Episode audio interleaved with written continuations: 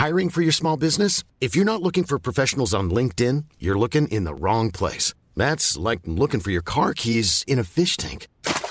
LinkedIn helps you hire professionals you can't find anywhere else, even those who aren't actively searching for a new job but might be open to the perfect role. In a given month, over 70% of LinkedIn users don't even visit other leading job sites. So start looking in the right place. With LinkedIn, you can hire professionals like a professional. Post your free job on linkedin.com slash people today. Bonsoir à tous et très heureux de vous retrouver pour votre rendez-vous du samedi soir face à Mathieu Boccoté en direct jusqu'à 21h. Bonsoir cher Mathieu. Bonsoir. Et avec vous euh, Arthur de Vatrigan. Bonsoir Arthur. On en profite pour rappeler euh, la une de l'Incorrect puisque vous êtes directeur de la rédaction de, de l'Incorrect. Le désastre, école le désastre, comment la gauche a décérébré euh, nos gosses. Allez dans un instant le sommaire de l'émission, mais avant le rappel des titres avec vous Adrien Spiteri. Elisabeth Borne se rendra à Alger les 9 et 10 octobre prochains. La Première ministre rencontrera son homologue pour approfondir la coopération bilatérale. Selon l'Elysée, des annonces seront faites prochainement sur une possible augmentation des livraisons de gaz algérien la France. La Maison-Blanche qualifie de catastrophique une décision de justice en Arizona sur l'avortement. Le porte-parole de la présidence américaine condamne les conséquences potentiellement dangereuses et inacceptables de la réactivation d'une loi qui interdit presque totalement l'avortement. Si cette décision se confirme, des personnes ayant survécu au viol et à l'inceste seraient forcées de porter les enfants de leurs agresseurs. L'ouragan Fiona frappe la côte est du Canada. 500 000 foyers sont privés d'électricité. Le Premier ministre Justin Trudeau a demandé à tous les Canadiens de prendre, je cite, les bonnes précautions. Les services météo se préparent à une tempête historique avec des vents autour des 150 km par heure. Et puis le décollage de la méga fusée pour la Lune annulé à cause d'une tempête. Elle était prévue ce mardi. La très attendue mission test Artemis 1 est donc reportée une nouvelle fois. La tempête devrait se renforcer en ouragan au cours des jours qui viennent. Elle remonte via le golfe du Mexique vers la Floride où se trouve le centre spatial Kennedy. Face à vos au sommaire ce soir, des propos d'Ursula von der Leyen qui provoquent le débat alors que le bloc des droites est en tête en cette veille des législatives en Italie. Eh bien, la présidente de la Commission européenne alerte si la droite de Giorgia Meloni l'emporte, des instruments existent pour sanctionner d'éventuelles atteintes à la démocratie. Alors pourquoi cette mise en garde au peuple italien? Ursula von der Leyen est-elle dans son rôle ou au contraire s'arroge-t-elle un pouvoir qui n'est pas le sien? L'analyse de Mathieu Boccoté à suivre. Et puis la question des violences sexuelles et sexistes à la une avec les affaires Katnins ou Bayou. Si le combat contre ces violences est bien évidemment légitime, les termes violence sexuelle et sexiste ont remplacé peu à peu ceux de violence faite aux femmes, violence conjugale. Alors comment interpréter cette évolution sémantique? Que se cache-t-il derrière? Analyse à suivre de Mathieu Boccoté. Et puis, votre invité Mathieu, dans la deuxième partie de l'émission, vous recevez François Bousquet, rédacteur en chef de la revue Éléments et essayiste. Après la Suède et demain l'Italie, vous vous interrogerez avec lui sur la situation des droites européennes. Face à Mathieu Boccoté, c'est parti.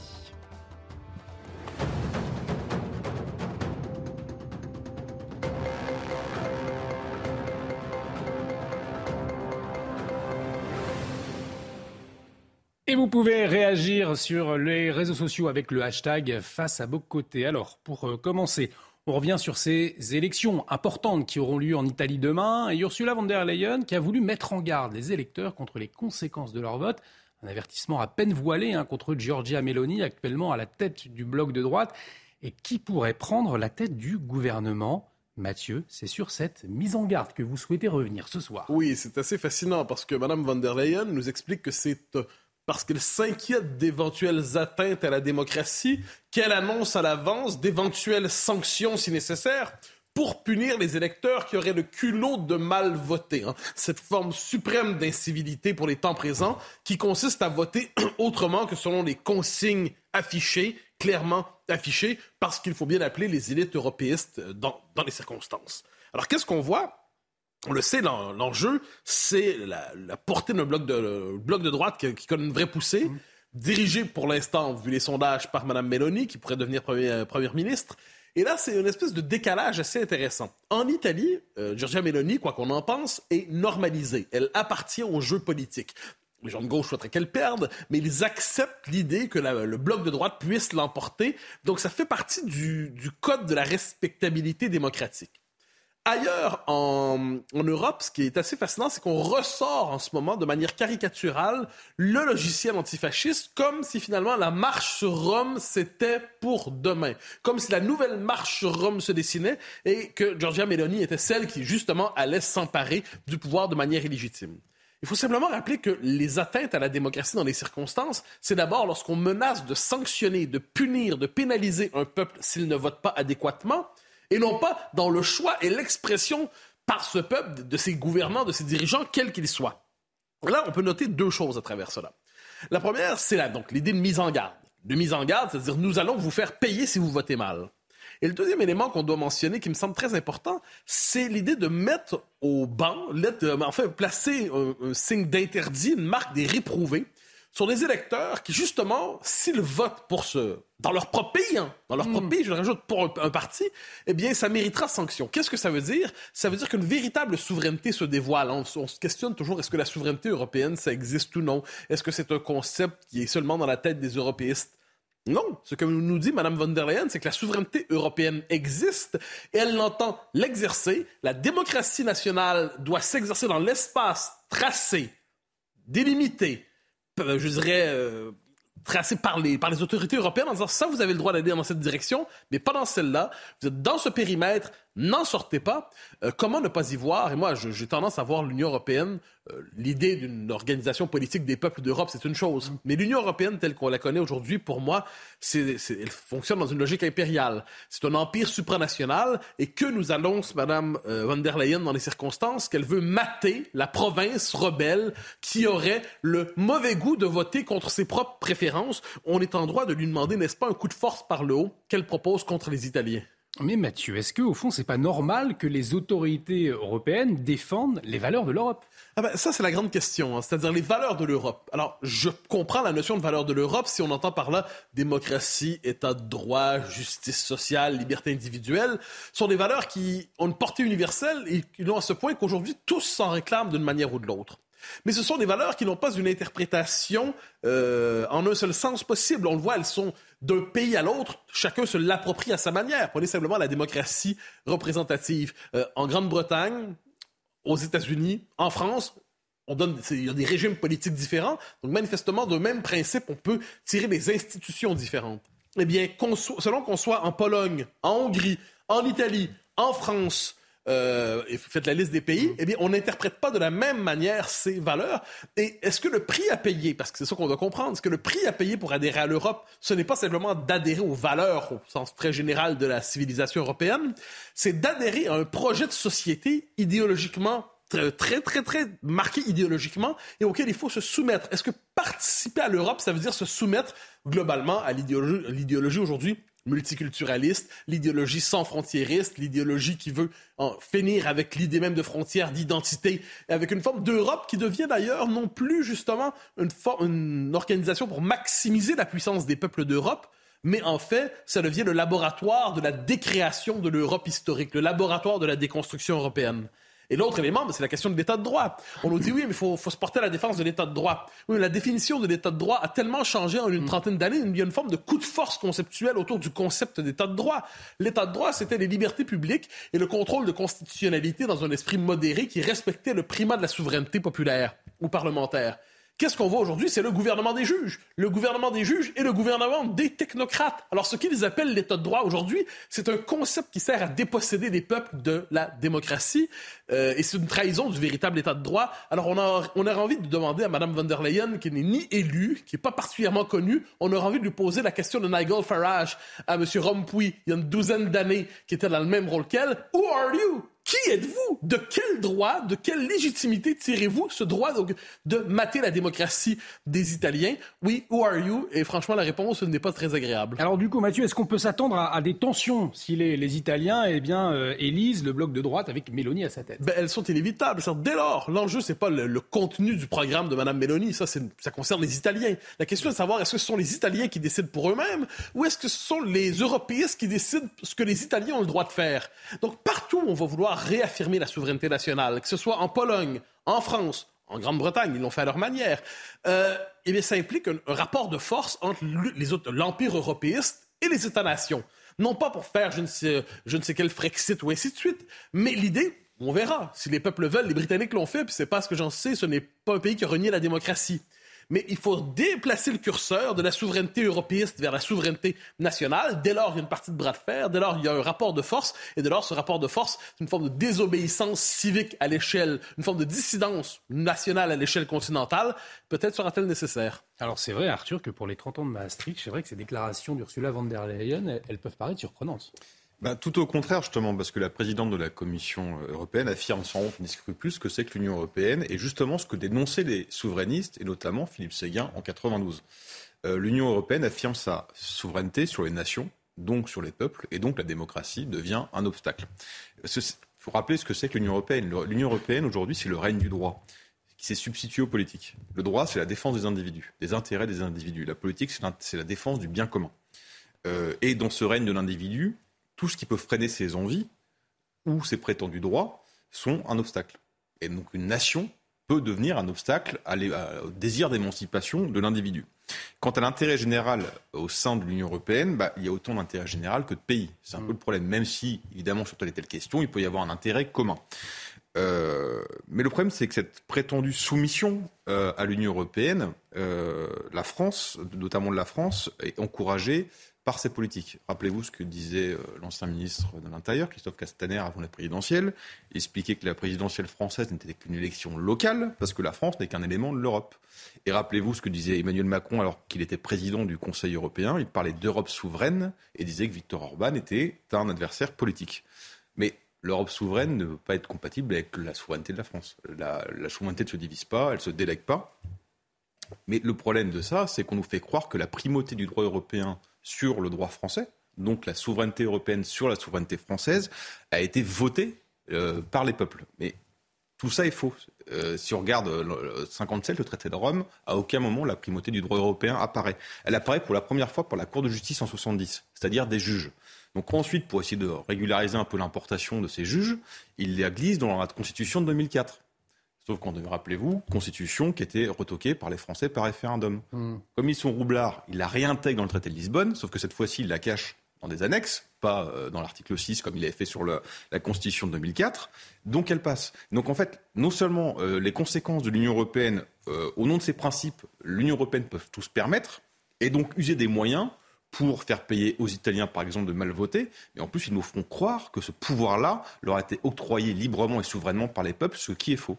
Et on suivra en tout cas les élections législatives en Italie euh, demain de très près sur CNews, bien évidemment. On va retourner en, France euh, à présent, euh, Mathieu, puisque la question des violences sexuelles et sexistes s'est imposée hein, depuis quelques mois et plus encore depuis quelques jours avec la crise à la NUPES.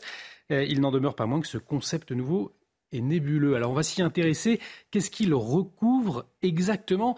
C'est ce que vous vous demandez. Hein, ah oui, mais c'est une question qui m'intrigue parce que il y a moyen d'identifier. Normalement, l'art du discernement, l'art de la distinction, ça permet de clairement identifier ce dont nous parlons.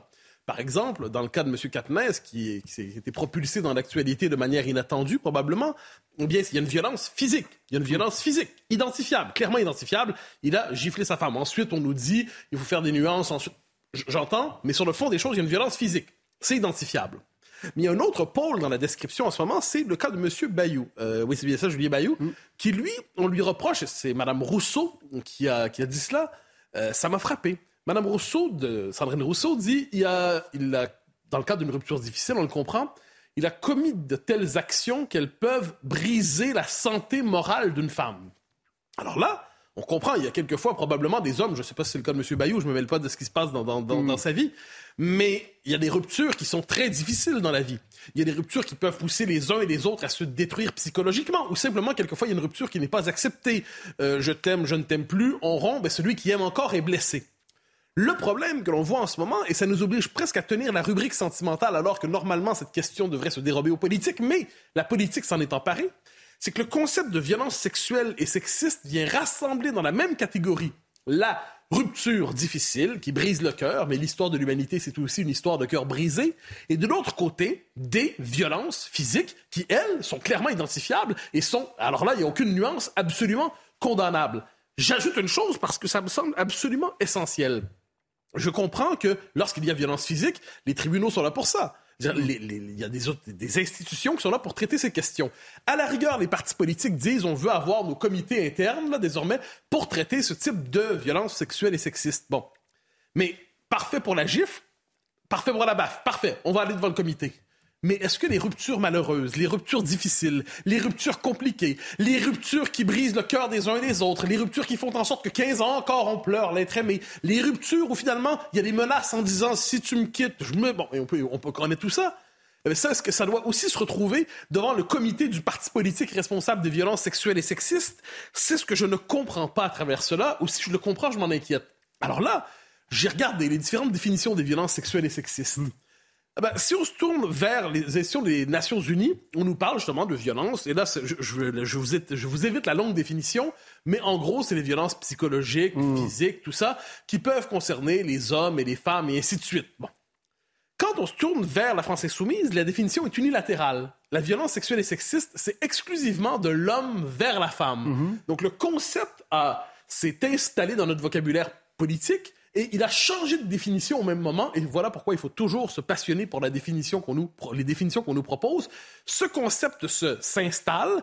Tous les journalistes commencent à l'utiliser comme s'il allait de soi. On utilise ce mot-là comme s'il était présent dans l'histoire de la langue française depuis ses origines, violence sexuelle et sexiste. On ne prend jamais la peine de le définir. Et à travers cela, ben, ce qui nous échappe, c'est tout simplement la nature humaine dans sa complexité. Ne plus comprendre la, la nature humaine, qu'est-ce que vous entendez par là, Mathieu? Ben, Je le disais plus tôt, c'est-à-dire il y a pardonnez-moi, les rapports humains sont complexes. Il y a une frontière que je pense que notre société a établie avec raison, et tout en sachant que ça varie. Hein. C'est la question de la violence physique. La violence physique est une violence clairement identifiable. Je note que notre seuil de tolérance collectif à la violence physique n'est plus le même. Prenez l'exemple de la fessée. Pendant longtemps, la fessée, dans, dans l'éducation des enfants, ça faisait partie de ce qu'on tolérait d'une manière ou de l'autre. Ce n'est plus le cas aujourd'hui. Très bien. Et là, on parle donc de violence clairement identifiée, la fameuse gifle, la, gifle qui va marquer mm. à jamais la carrière peut-être de M. Katniss. Mais, et là j'y reviens, dans la nature humaine, il y a, je dirais, des les comportements qui relèvent de les amitiés qui se finissent mal, les amours qui se finissent mal, les équipes de travail qui fonctionnent pas très bien, le fait que les uns décident quelquefois de parler secrètement en mal de leurs voisins et tout ça. Tout ça, ça relevait jusqu'à tout récemment de cet empire qu'on appelait celui de la vie privée. La vie privée, l'intime, on considérait que le politique ne devait pas s'emparer de cela, que l'idéologie ne devait pas s'emparer de cela, que le politique et l'idéologie devaient... Il y avait une frontière qui s'appelait la frontière, c'est la vie privée. Or, qu'est-ce qu'on a vu depuis quelques années? En fait, ça remonte aux années 60, mais c'est réactivé. On veut véritablement aujourd'hui politiser l'intime, conquérir l'intime, dominer l'intime. Et ça, on en parlait à la dernière saison. Il y avait un livre de Mona Chollet, si je ne me trompe pas, qui proposait de redéfinir, traiter politiquement la question de l'amour hétérosexuel en disant que c'est un problème politique qu'il nous fallait déconstruire. Est-ce que vous pouvez nous ficher la paix à un moment donné? Hmm. Donc, autant je pense qu'il doit y avoir une, euh, une, une, fermeté absolue sur tout ce qui touche justement les violences, mais au sens clair du mot violence, c'est-à-dire la violence physique, autant pour le reste, mais que l'État se retire la main de notre camisole, de notre caleçon, euh, que l'État se retire la main de notre veste, que l'État, autrement dit, ou, que les partis ne se mêlent pas de nos vies intimes. Alors, autant il faut être absolument ferme sur un registre, autant de l'autre côté, il faut dire de quoi vous mêlez-vous. Juste avant euh, d'écouter euh, Arthur, en quelques mots, ce fameux comité de suivi contre les violences sexistes et sexuelles de la France insoumise, hein, il a fait l'actualité. au fond, est-ce qu'il a été utile ou pas? Ben, moi, je ne sais pas s'il est utile. J'ai tendance à me dire qu'il est plutôt toxique. Parce que pour l'instant, pour l'instant, qu'est-ce que ça nous dit? On va traiter à l'interne des problèmes, je l'ai dit, qui, à mon avis, ne sont pas de même nature. Hein. C'est-à-dire entre une rupture qui se passe mal et de l'autre côté, euh, la violence. Ben, c'est pas la même chose.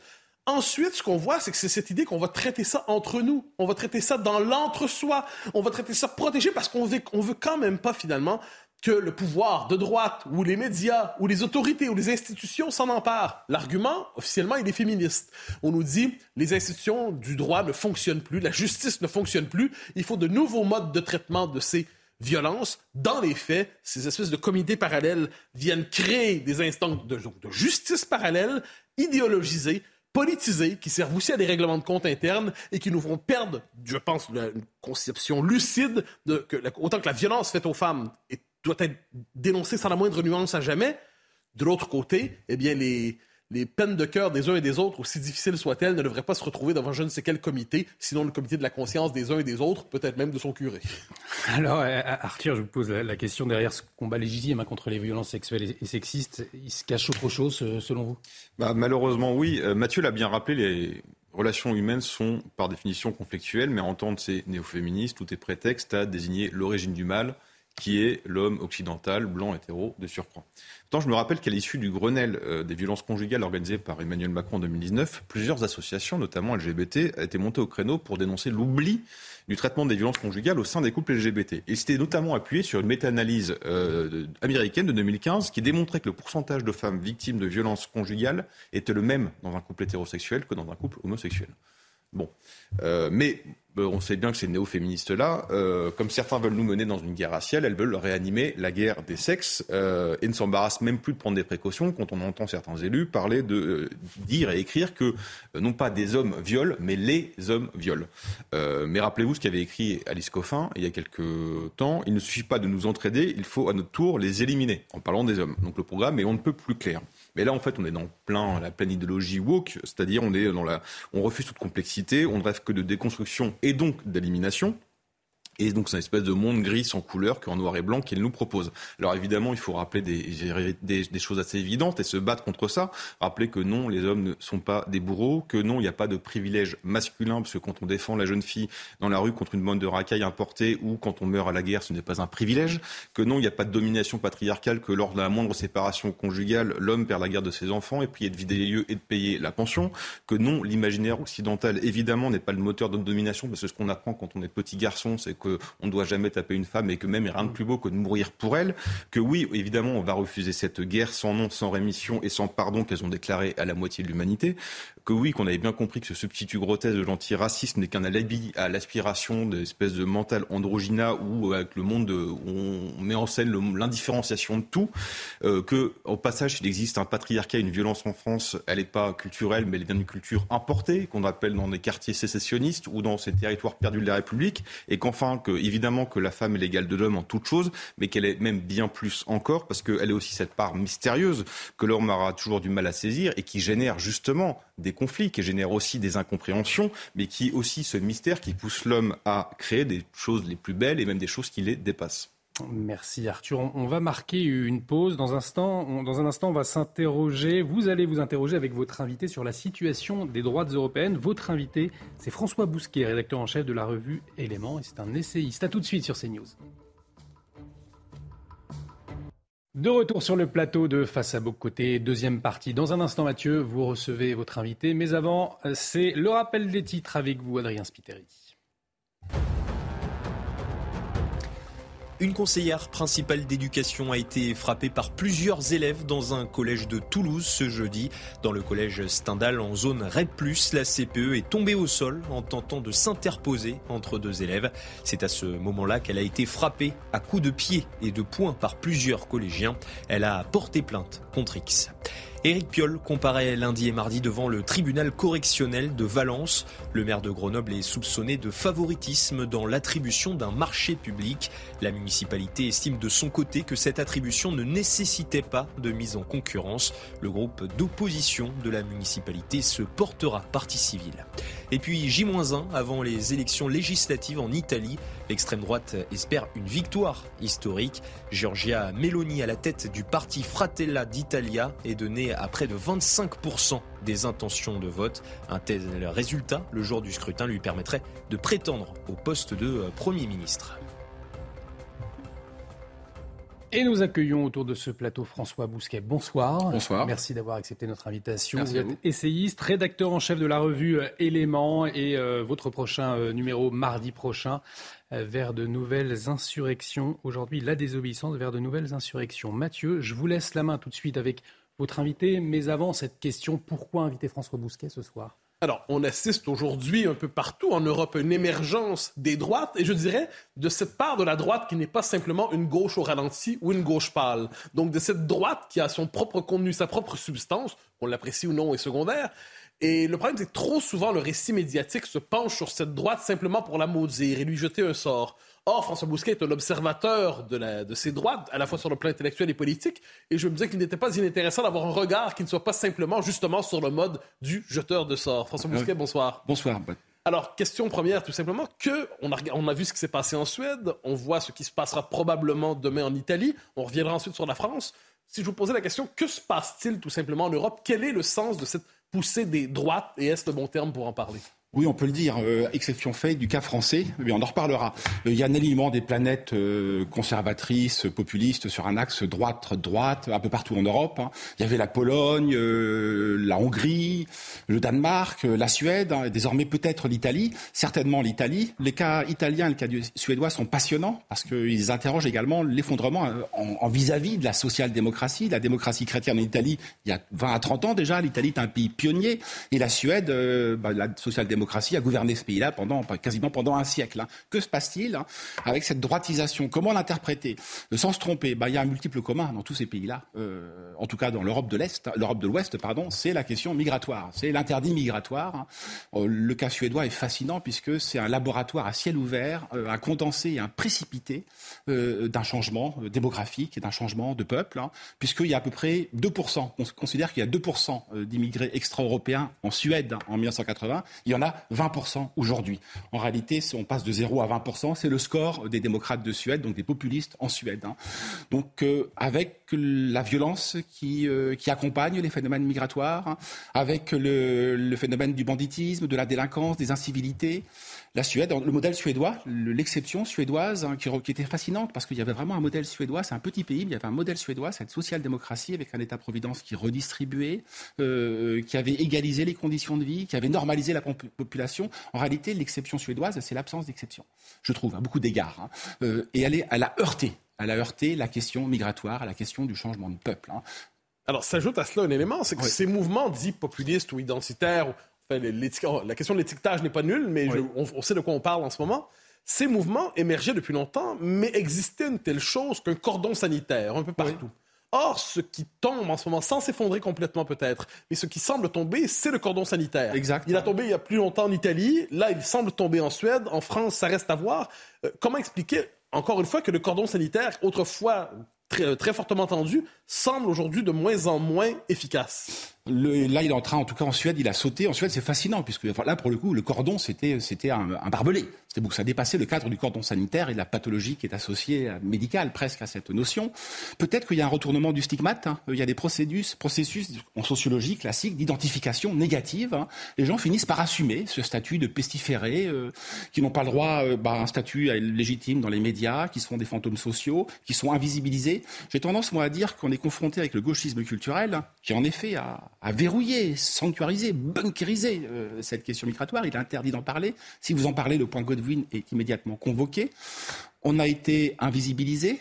Et quand on n'est pas invisibilisé, on est diabolisé ou infériorisé, puisque c'est souvent des, la question ouvrière. Il y a beaucoup d'ouvriers en Suède. Hein. Euh, en Suède, ce qui est aussi fascinant dans le cas suédois, c'est qu'on retrouve la même sociologie de Goodhart. Hein. Euh, Stockholm a voté encore plus à gauche hein, qu'il ne votait à gauche. David Goodhart qui disait qu'elle est anywhere, elle est somewhere. Voilà, on retrouve la même sociologie en Angleterre, en France, aux États-Unis, entre la France, les pays métropolitains, donc les grandes villes, euh, qui votent insoumis, en même temps, il y a, des frontières ethniques, culturelles entre les insoumis français et les musulmans, par exemple, que les insoumis draguent, fascinante. Moi, je ne suis pas parisien, mais quand je suis à Paris, je vois les terrasses de café, elles sont sociologiquement euh, homogènes, ethniquement homogènes, culturellement homogènes. En gros, il n'y a que des blancs.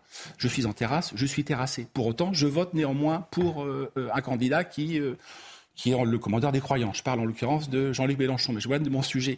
Je crois que le, tabou est en train d'être levé. le vrai cœur du politique, c'est le tabou. Moi, je crois que c'est là. la, production de la parole autorisée, c'est ça. Le politique, c'est ça.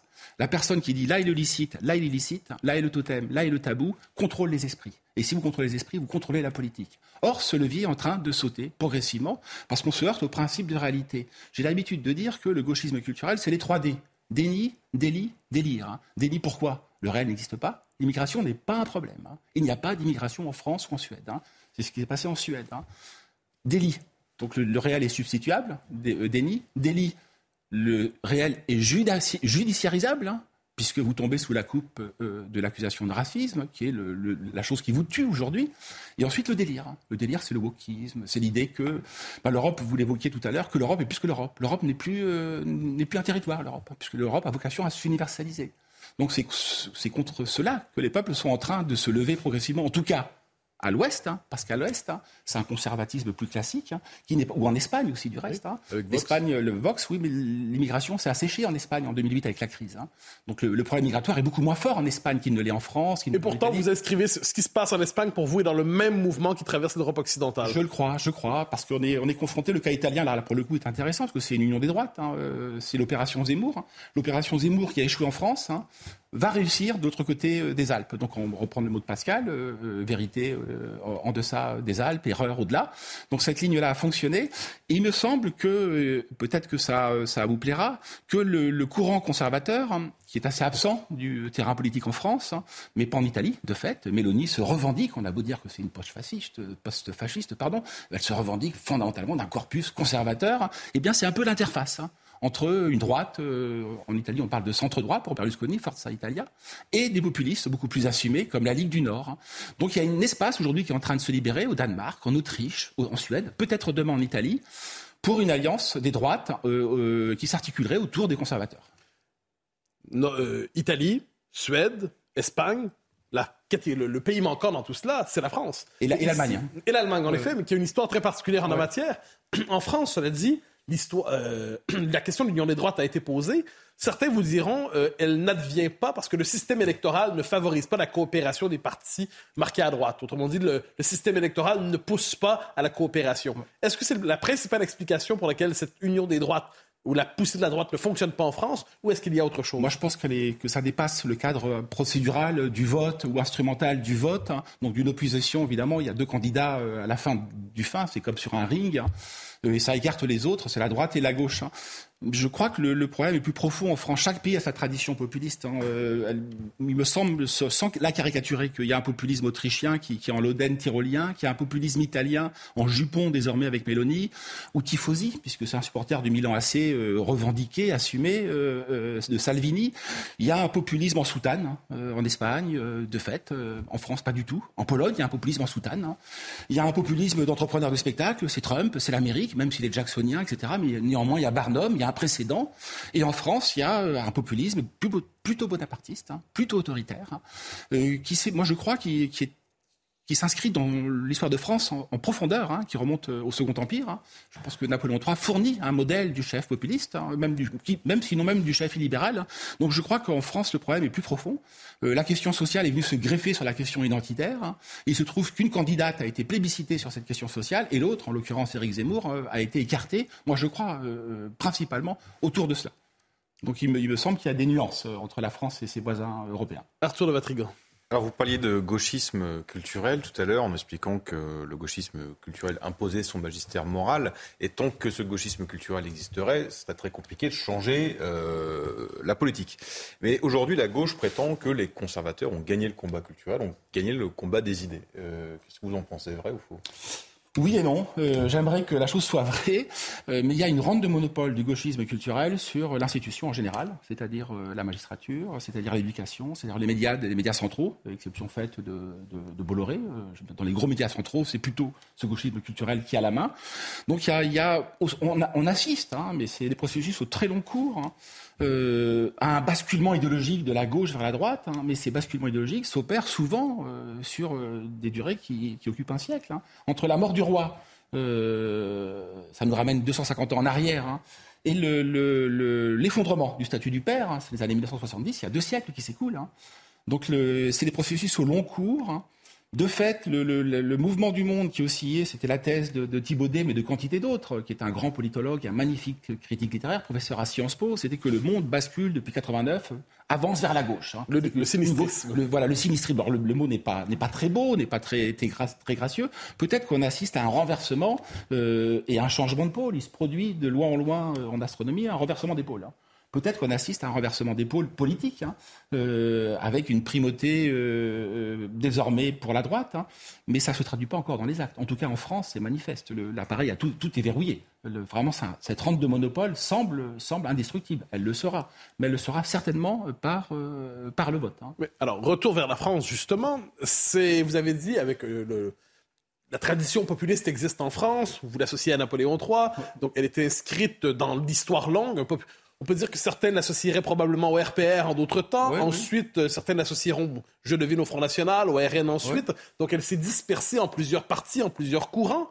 Mais il n'en demeure pas moins que ce courant populiste, s'il est présent désormais à l'Assemblée, demeure, a été vaincu à plusieurs reprises. Et ailleurs, s'il ne triomphe pas, il peut l'emporter. Ici, il perd à répétition. Donc, comment expliquer l'échec, donc vous avez évoqué la question du pouvoir culturel, mais comment expliquer cet échec reconduit, encore une fois, en 2022? Parce qu'il y, a deux, y a deux possibilités pour le populisme. J'évoquais Napoléon III, c'est un populisme réussi. Alors le, mot n'existait pas à l'époque, on parlait de césarisme pour qualifier... Euh, mais il n'empêche, c'était un un empire référendaire. Il y, a, quantité de référendums. Le dernier référendum de Napoléon III en 1870, juste avant, les, ah, juste Sedan, c'est sur le rattachement du comté de Nice. Hein. Il est plébiscité à 90%, je crois.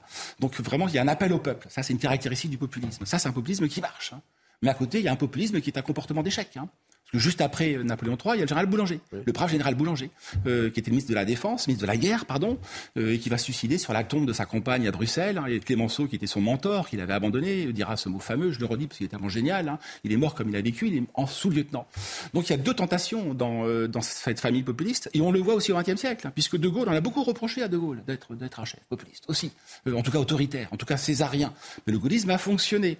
De fait, le Front National et l'histoire de Jean-Marie Le Pen, c'est un comportement d'échec. Hein. On ne peut pas le nier. Euh, c'est le type qui passe cinq fois son permis, qui tous les coups rate le permis. Il va le repasser une sixième fois pour le rater.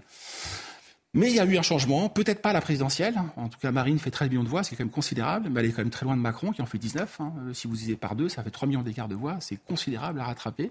Mais il y a le précédent des législatives, hein, qui a certainement changé la donne. Hein. Pour la première fois, euh, c'est un vote très curieux en France législative. C'est-à-dire qu'avec une sous-représentation, euh, vous pouvez avoir une surdomination dans la Chambre. Il y a 89 députés. Je crois qu'elle est servie elle est servie par l'histoire, par l'emballement de l'histoire, par la pression démographique, la pression migratoire qui est de plus en plus forte, hein, la crise qui vient. Chacun la scrute, euh, les uns avec inquiétude, les autres avec espérance. Du côté du RN, c'est avec l'espérance hein, qu'on la scrute. Néanmoins, cette crise, hein, parce qu'elle ouvre des perspectives de pouvoir. Je ne crois pas. Je pense que ce plafond de verre, moi j'ai beaucoup écrit sur ce plafond de verre, dans l'élément, euh, pour dire qu'il y avait un plafond de verre. Il semblerait qu'il est, c'est un plafond de papier. Euh. Mais vous parlez de chaque pays a sa propre tradition populiste. Populisme en soutane pour les uns, populisme en l'Oden pour les autres. Quel est le propre du populisme français alors? Alors, je, moi, je pense qu'il est bonapartiste. Hein. On associe le bonapartisme. Euh, et ça, c'est un mélange d'identitaire et de social, quoi? Oui, oui. Bah, c'est, fascinant de voir la, manière dont le boulangisme. Alors, on fait l'histoire de l'histoire des idées, mais c'est mhm. quand même c'est des précédents pour nous assez importants. Le boulangisme, c'est la fin du XIXe siècle, hein, va recycler toutes les grandes thématiques ouvrières que la gauche n'a pas supportées. Euh, celle de la Commune de Paris. C'est un classique du RN. Hein. Il y a un livre génial que je recommande aux téléspectateurs. Hein. C'est la droite, la gauche réactionnaire, pardon, de Marc Trapez. De livre remarquable sur l'histoire des idées politiques en France, hein, pour montrer le va-et-vient des idées de l'extrême gauche vers l'extrême droite. Je reprends les catégories euh, entre guillemets, euh, pour euh, les termes extrême gauche extrême droite. Hein. Je crois, moi, qu'il y a une tradition ouvrière, sociale, euh, assez peu conservatrice. Il y a un échec de la grève conservatrice en France à la fin du XIXe siècle. Hein. On a de magnifiques auteurs conservateurs, Constant, Tocqueville, Chateaubriand. Jean-Frédéric Poisson essaye de, de, les réhabiliter avec Paul-Marie Couteau à travers leur revue, Le Nouveau Conservateur, mais ça ne prend pas. L'action française ne s'est jamais définie comme un courant conservateur. En revanche, il lui est arrivé de se définir comme un courant proudhonien, socialisant, un petit peu comme le RN aujourd'hui. Donc cette fibre, hein, cette fibre ouvrière, on la retrouve dans le gaullisme social. Hein. Euh, on la retrouve en tout cas dans la deuxième histoire du Rassemblement national hein, ou du FN, quand Marine Le Pen prend le pouvoir. Donc moi je le définirais, oui, comme une forme de sans-culottisme, d'appel à la nation. Le sans-culottisme est assez fort. Je ne sais plus qui a dit l'Angleterre a toujours été sauvée par son élite et la France par son peuple c'est peut-être Bernanos ou Peggy, ça leur ressemblerait beaucoup, je crois. Euh, donc cette dimension, cette fibre ouvrière, populaire, hein, euh, est un, euh, un, invariant, je pense, hein, du caractère français, allié avec l'aristocratie. Moi, je, trouve que les anards de droite hein, incarnent magnifiquement la main droite de l'aristocratie, la main gauche du peuple, entre Audiard et Henri de Monterland, par exemple. Je crois que le, caractère français est à chercher de ce côté-là. Arsène Vatrigan. Alors, ce qui est assez amusant, c'est qu'en France, quand on regarde l'étranger, les commentateurs, les politiques parlent beaucoup de l'union des droites. Euh, or, en, politiquement, en 2022, les deux candidats qui sont arrivés au deuxième tour refusent ce clivage-là. Et si on regarde même, ceux qui l'ont accepté, en tout cas du côté de la droite, LR plus Zemmour, à eux deux, font à peine plus de 10. Est-ce que ce clivage est encore, est, qu'il est encore pertinent, sachant qu'on c'est comme ça qu'on le caractérise pour la Suède, pour la Hongrie, pour l'Italie? Est-ce qu'il est encore, qu'il existe en France? Est-ce ou c'est un clivage complètement dépassé? Alors vraiment, il y a une exception française. Hein. Il faut euh, sur laquelle Alain Benoît, qui est l'éditorialiste de la revue Élément, a consacré un bouquin. Il appelait ça le moment populiste hein, pour dire que le, bah, le vieux clivage droite-gauche, qui était un clivage horizontal, hein, qui balayait donc l'espace de la droite vers la gauche et, et inversement, a été euh, se substituer à ce clivage-là un clivage vertical avec les élites et le peuple. Hein. Euh, on le retrouve un peu partout, ce clivage. Mais de fait, il y a une amnésie qui est très étrange en France, je trouve, sur ce qui est la droite et ce qui est la gauche. Moi, je suis une anomalie dans ce journal Élément. Je maintiens qu'il y a même, je crois, une essence de gauche et une essence de droite. Hein. Je ne vois pas pourquoi elle mourrait. Euh, la droite et la gauche sont universalisées au XXe siècle de façon euh, foudroyante et fascinante. Hein. Ça veut dire que ça touche des ressorts très profonds chez l'individu. Mais de fait, il y a un oubli, en tout cas dans les catégories populaires, de la permanence de ce clivage. Les gens se définissent autrement aujourd'hui le citadin par rapport au rural, le, périurbain par rapport euh, au métropolitain. Donc il y a d'autres clivages qui viennent se greffer, mais je ne pense pas que ça les annule. Hein. Euh, les législatives sont quand même assez intéressantes. Hein. Il y a eu un report de voix des LR, hein. euh, il y a eu très peu de triangulaires, donc ça, a aidé ceci et dans cela. Mais il y a eu un report de voix des LR et des électeurs conservateurs ou de la droite dite gouvernementale vers le candidat RN pour faire barrage au délire woke de, au délire woke de la NUPES et des insoumis. Donc on a une élection où il y a deux candidats. Il y en a un qui dit qu'il est de droite et de gauche, Macron, et une candidate qui dit qu'elle n'est ni de droite ni de gauche, mais elle est française, patriote. Hein. Et un mois après, on a des législatives où le clivage, le marqueur droite-gauche, revient dans le circuit. Il nous reste une minute trente. Vous avez évoqué un texte de Marc Rappel, j'en citerai un autre, précis d'une droite dominée, qui est le texte qui est à la fin du livre Naissance de la gauche. Et Marc Rappel dit globalement, la droite est une forme de déficit structurel dans le, débat public parce que la gauche fixe les, les critères, fixe les catégories, et ensuite la droite, c'est finalement ce dont la gauche ne veut pas. Euh, lorsque la droite veut s'affirmer positivement, quel est son noyau? Quadrature du cercle, là. Euh, il y a une pluralité des droites, hein, donc il est assez difficile de les définir. Je crois qu'on peut néanmoins dire qu'il y a quelques invariants qu'on retrouve à travers les droites bonapartistes et légitimistes. Hein. J'écarte les droites plutôt libérales. Hein. Quels sont ces invariants? Eh bien, il y a l'idée que l'homme naît débiteur. C'est caractéristique de la pensée de droite, de l'éthos de droite, aristocratique même. Nous naissons débiteurs. Comme disait Marcel Mauss, magnifique sociologue, hein, l'homme n'est jamais quitte. On ne naît pas quitte. Hein. On est avec des devoirs. Hein. Donc le, devoir est plutôt de droite. Le droit, une politique des droits, on évoquait les droits de l'homme, vous évoquez les droits de l'homme, c'est plutôt de gauche. Euh, j'adore ce mot d'André Frossard, qui est un biétiste. Pour moi, c'est une des plus belles définitions qui n'ait jamais été donnée de la droite et de la gauche. Biétiste du Figaro, juif converti au catholicisme, confident de Paul VI. À l'époque où dans le Figaro, il y avait des petits billets. Et il disait, le drame et le malheur de la droite, c'est que le, malheur de la, le malheur de la gauche, c'est qu'elle ne croit pas au péché originel. Hein. Autrement dit, elle n'est pas assez pessimiste. Et le malheur de la droite, hein, c'est qu'elle ne croit pas à la rédemption. Autrement dit, elle est trop pessimiste et pas assez optimiste. Donc je trouve que c'est une définition assez juste de la droite et de la gauche et qui en montre la permanence. Hein. et sur, ce mot d'André Frossard. Voilà, merci à, tous les trois pour euh, cet échange euh, passionnant. Euh, merci beaucoup François Bousquet. Merci à vous. Invitation. Merci Arthur de Vatrigan. Merci Mathieu Boccoté. On vous retrouve demain matin à 10h pour le grand rendez-vous aux côtés de Sonia Mabrouk. Avec Nicolas Barré et Bernard-Henri Lévy qui sont notre invité. Merci. L'actualité continue sur CNews dans un instant. Elliot Deval pour Soir Info Week-end. Restez avec nous. Excellente soirée sur notre antenne.